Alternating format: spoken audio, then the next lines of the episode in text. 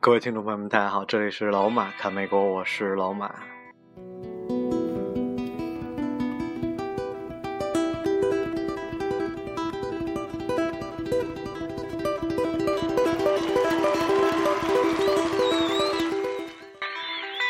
在这段加州旅馆的伴奏下，开始了我们本期的节目。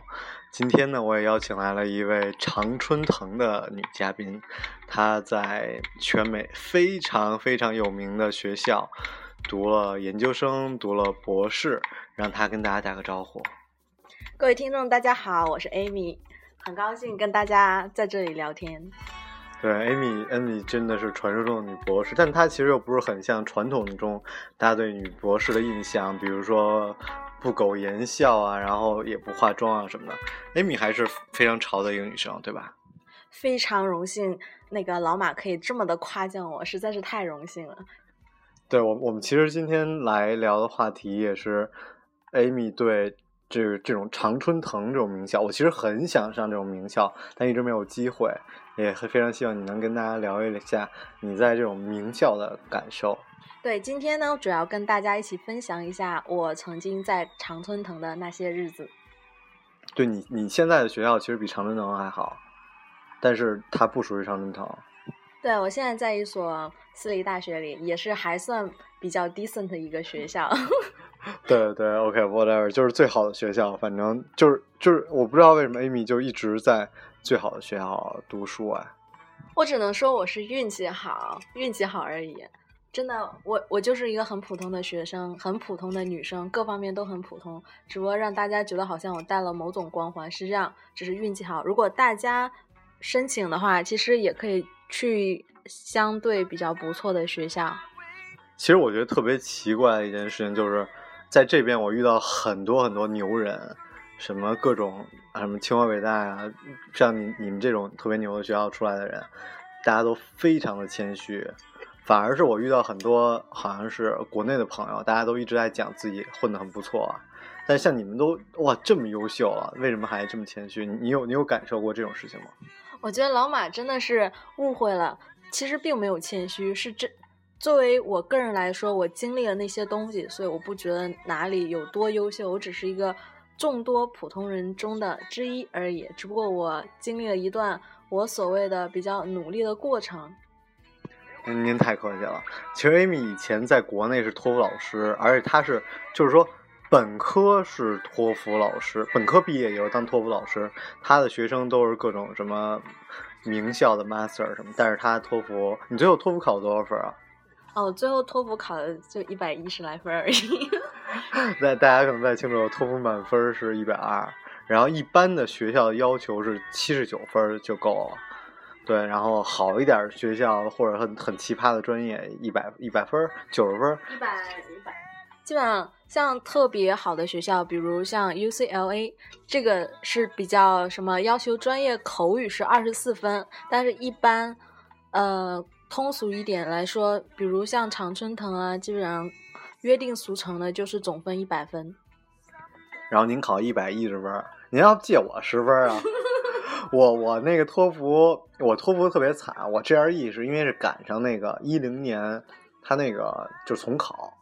哦，我也参我也参加那期重考，但是我那次考特别烂，但我成绩也没算，也就这么过去了。对，很比较尴尬，就我大你十几岁是吧？然后我，然后我们这个同参加同一年 GRE，然后对对对，我 GRE 是参加比较晚，但是托福确实人家是托福老师。然后，但我我今天还是不太想聊英语这件事儿，因为为什么？就是因为我发现我毕业以后，然后就我来我来美国以后，然后那个就待了大概可能半年的时间，但我在听托福听力的时候，我觉得已经语速非常慢了。嗯。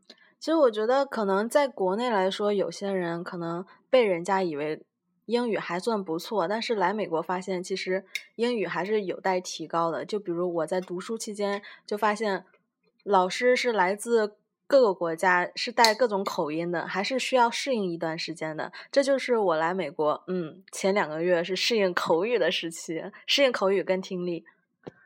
对，但其实我在美国的时候，那个其实更更惨，因为我我在美国的时候，当时朋友那个就我毕业毕业毕业 party 上的时候，然后我一哥们儿说说大家知道瑞现在英语也不是特别好，但是你们绝对是想象不到瑞当年刚来美国时候英语有多差，因为我刚来美国的时候，他大家跑到我宿舍跟我讨论中美的关系，我那个英语都完全是拿电子词典挨个打的，你知道吗？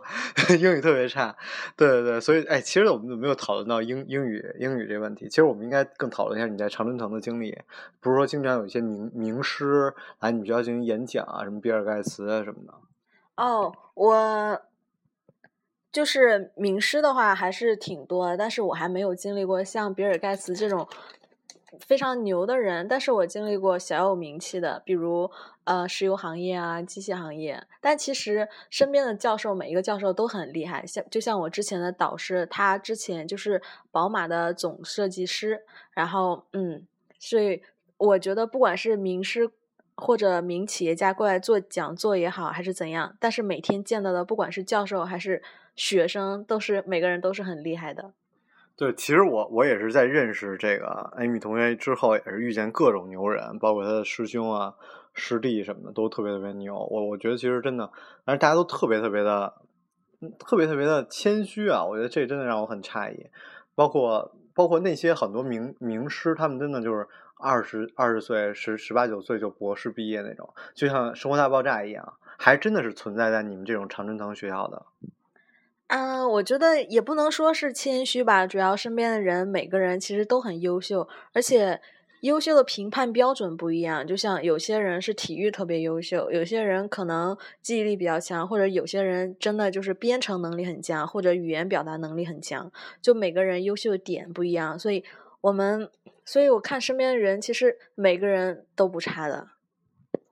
所以您在这个常春藤，您最大的经历就是说，身边人都变得特别优秀了。我的感触就是，身边的同学每个人都有不一样的闪光点。就比如像我们系当年录取了二十多个硕士，然后有几个中国的补中国的硕士。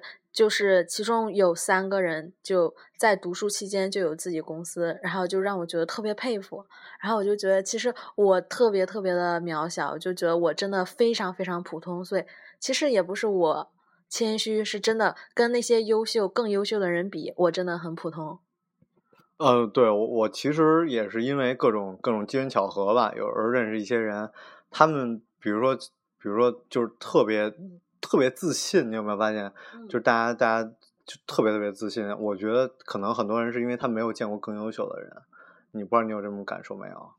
我非常有这种感受，就是我对于这种，呃，这种天生的莫名的自信，我就感觉就是一种暴发户的思想。有些人可能就是觉得自我感觉特别良好，我觉得那是因为他没有见到各个方面。站在另一个高度的人，所以嗯，就出现了这种现象。对，而且还有一事儿，就是说，我觉得咱们咱们国内吧，对这个人的评判，把钱放在一个特别重要的位置上，所以经常就拿这个人的，比如收入啊，他的这个，比如这人巨有钱，哎，这人真成功。其实这真的不是，因为因为你很多时候你要像在美国，你要看税表，你才知道这人欠多少钱。这人是不是企业做真的跟他给你看的一样那么成功？嗯，老马这句话说的非常对。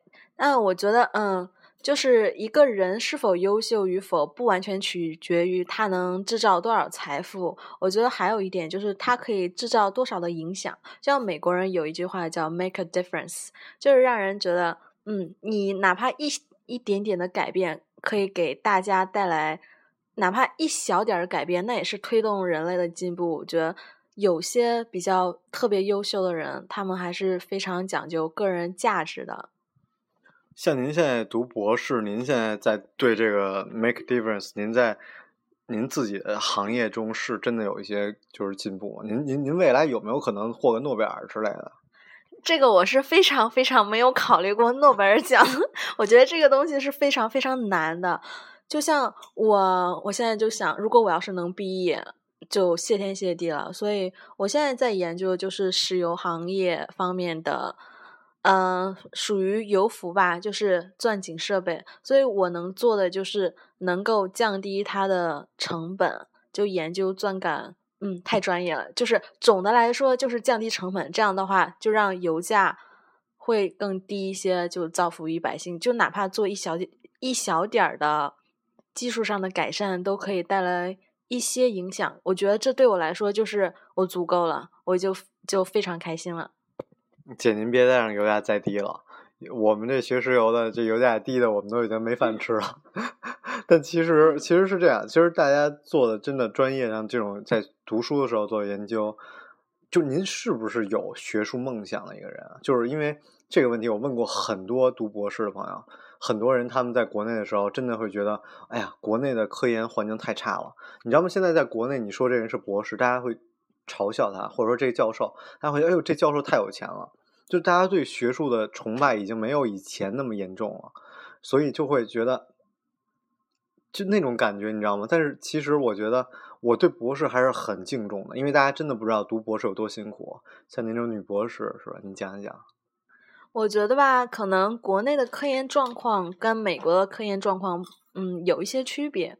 国内更注重产业。就比如经济效益，所以很多教授就愿意去拉项目，然后做一些跟比较实实体化的东西，就可以达到一些利益上的目的。但是美国就更注重的就是科研，就是 research，然后所以就很多人，嗯，就比如像我导师这种院士级别的人物，就不屑于接一些嗯工业上的项目，而更愿意专注于一些科研。一些创新啊、理论啊，这些相对比较理论化的东西。那您出国之前对学术有一些幻想吗？但其实我您刚才说的话，我还是有点不太赞同的。因为我们学校，我的以前的教授，他他之所以能在我们学校最后基本混上终身教授，就是因为他能拉来很多项目，给系里拉来很多项目，所以他就是不是一个那么专注学术的人。但是有有的人专只注重于，比如写一些教材啊什么的。对这个这这个问题，真的是还是取决于个人，或者您学校真的是，因为可能是私立学校，就是方定比较多，可能不用考虑太多这种事情。啊，我觉得这个情况还是有的。我觉得这这也是中美大学嗯科研的区别，最主要的区别就是每个学校专注的点不一样，所以。这也就导致了美国所谓的科研环境相对不错，大家更愿意去专注于科研，而不是产业化、工业化，所以也也会发出更质量比较高的论文啊、成果啊之类的。啊，这聊这么多，这太专业了。我们先放一首歌，让大家休息一下。你可以聊。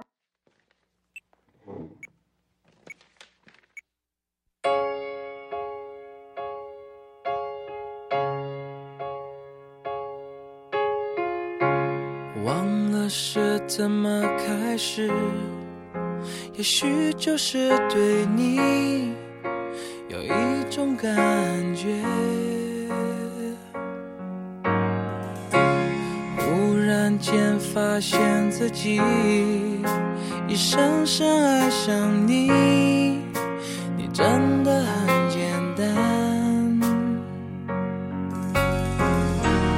爱的彼岸，天黑都已无所谓，是是非非无抉择，没有后悔，为爱日夜去跟随，那个疯狂的人是我。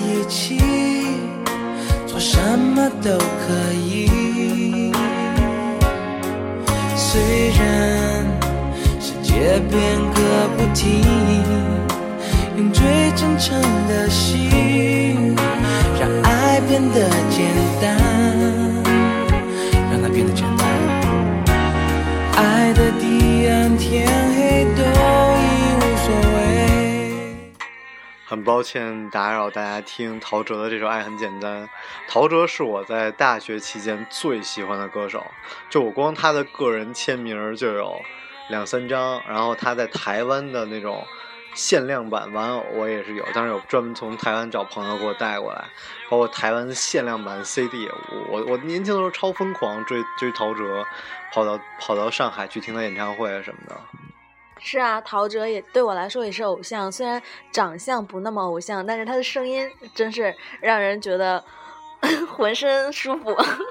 对，但陶喆的长相，我我妈小的时候一直教育我，就是我妈说那个，你瞧瞧你这么喜欢陶喆，你看他陶喆第一张、第二张专辑那么丑，然后你就要你一定要自信，你知道吗？这这我我现在这老板整天给我讲，他觉得我可能是作为一个 Asian，然后就一直不自信什么的，然后他说你一定要自信，一定要自信。他说我妈我妈那时候小时候教育我，就说你陶你看陶喆就越长越帅，但陶喆其实好花呀。陶喆是花，但是我觉得他的自信源自于他骨子里的能力，至少才子还是有自信的资本的。哦呦，不讲陶喆，我们来讲讲你在常春藤的校园生活。我记得以前啊，在网上特别疯传，我在读书读高中的时候就特别疯传一张照片，就是什么哈佛的那个凌晨啊三四点钟的自习室。其实后来发现那张那张照片是假的，因为我有哈佛的同学，他们说那个哈佛的自习室没有开那么晚，只有一家开那么晚，还只有在什么就是 final 的期间。就你讲一下你在。啊，康奈尔读书的经历，哎，可以说这个你的学校吗？可以啊，没问题啊。我想说，虽然，嗯，那张照片是假的，但不管怎么说，我觉得它体体现了一些常春藤的教学风格吧。每个学生还都是非常非常努力的。不是，您介绍一下您当年，比如说平时，就是，哎呦，对对对，我要介绍一下 Amy，就是。那像我这种比较学习比较差的学生，我去一个特别普通的大学，但我的 master 我还是读了两年。但是像 Amy 她特别牛，就是就大家知道越好的学校对大家的要求越高，所以她读那个康奈尔的时候，她居然就一年把两年的课程全都修完了。你要不要讲一下你这两年？哎，这你这一年是怎么过的？我觉得老马同学真的是，嗯，真是夸大了。其实我还是很普通的。我想说，一年，其实我觉得我的理解，硕士不管是一年还是两年，其实完成的内容都是一样的，都是三十个学分，都是十门课，所以就主要就是强度跟密度的区别。是像就像一年制的话。就我那一年就是非常非常的累，我在美国已经三年了，但是那一年对我来说，我觉得是我人生这二十五年是对我来说是最煎熬，但是收获也是最大的一年。哦，您哦，您一下把自己年龄都暴露了，您长得跟四十似的。哎，没有没有，这都是那一年造的，是吧？你这一年怎么过的？嗯，我想说，我这一年一周七天，我每周要工作六天半。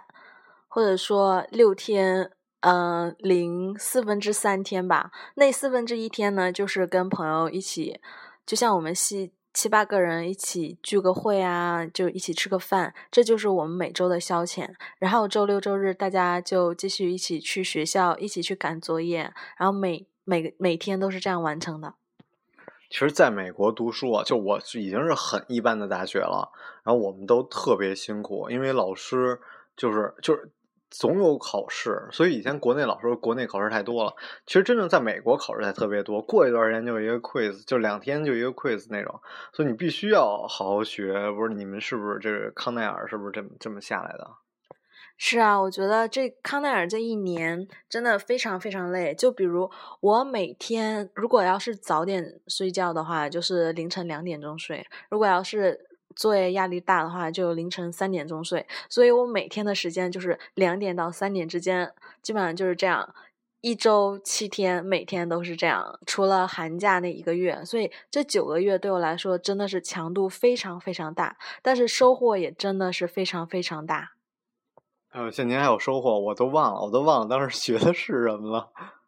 我觉得收获吧，主要还是因为我之前在本本科是在国内读的，然后。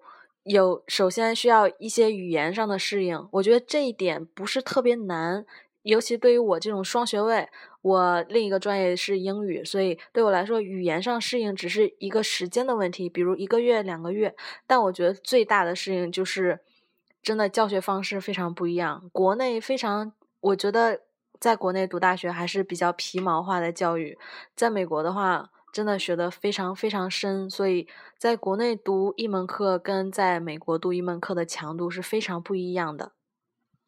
对，所以也能看得出来啊，就大家总说常春藤什么的，就是其实真的是能读下来，大家真的应该敬佩的，真的是太太不容易了。嗯，虽然难，但是我可以做个简单的。举例吧，就比如我之前在国内是两个专业，我每天基本上每天都是满满的，除了课就是课，所以我没有太多时间来做作业，所以也体现出在国内其实作业强度不是特别大。我一学期就是一起来处理十几门课还是可以的，但是在美国呢就完全不一样了。虽然我一学期上五门课。可能我觉得应该对在美国读过书的人应该知道五门课的强度是有多大。可能就是五门课，也许听起来非常少，但是上的课非常少，但是那个作业量真的超大。就比如我一门课差不多要十每周的作业差不多要用十个小时，所以可想而知，如果是五门课的话，是有多大的强度。行了，我作为这种学渣，我就跟大家讲一下，就反正就强度巨大，您各位就您各位就想象吧，反正现在真是不容易，而且还是全 A 毕业，真的是太不容易了。那您作为一个这种常春藤毕业的学生，您有什么想跟大家分享的？就是你觉得来美国读书是不是？哎，说我不能这么说，因为能去常春藤的人还是太少了。就我，对对，我再问您一句吧，就是不是越好的美国越好的学校，中国学生越多呀？嗯，我觉得这个不不是那么绝对，我觉得这个完全看比例吧。就比如我在康奈尔的时候，嗯，中国学生还是挺多的，但我现在学校也不错，中国学生相对少一些。我觉得这个完全看学校的嗯具体状况吧，比如招生办啊，是否要种族啊这些比例分配啊。但总的来说，我觉得能在美国读一所非常好的学校。是一件非常值得的事儿，非常对个人的人生经历来说是一个非常非常作用非常大。比如我这一年的常春藤的经历就来说，就是让我觉得强度非常大，让我体验了非常非常大的压力。对我来说，嗯，成长非常大。呃，哎，不不不用不用他讲那么复杂，反正就我来说，就我个人来说，我是打小就不是什么好学生。但我每上一个台阶，我都是最次的学生。就我在，包括我在国内读大学，我都是最次的学生。但我永远，我觉得我遇见的人就越来越优秀，越来越优秀。就包括像你们，你们在国内就是最优秀的大学，然后来美国又是最优秀的大学。所以，我我能遇见你们，其实也是自己的一个成长。就是你来美国，其实还是挺好的，你能遇见更优秀的人，对吧？所以，我不能说，嗯。一相对一般的学校的学生就很一般，我觉得因人而异吧。我觉得在一个好的环境里面，可以可以刺激到你，因为你面临的压力比较大，你要跟身边的朋友竞争，所以就刺激你来去做，来体验这种压力，来做更多的事情。那我还是建议，好能去有机会去好的学校，还是去更好的学校，但是不代表去一般的学校你就会一般。对对，您像您这种这种女博士还能讲出这么，对，您不是一般性的女博士，行吧？那咱们这期节目就这样，我我就祝福大家能够好好学习，未来有机会来美国留学还是留学一下。好，祝大家有一个愉快的周末。嗯，祝大家周末愉快，好好学习，天天向上。呃，我是老马，我是 Amy。好，咱们下期节目再见。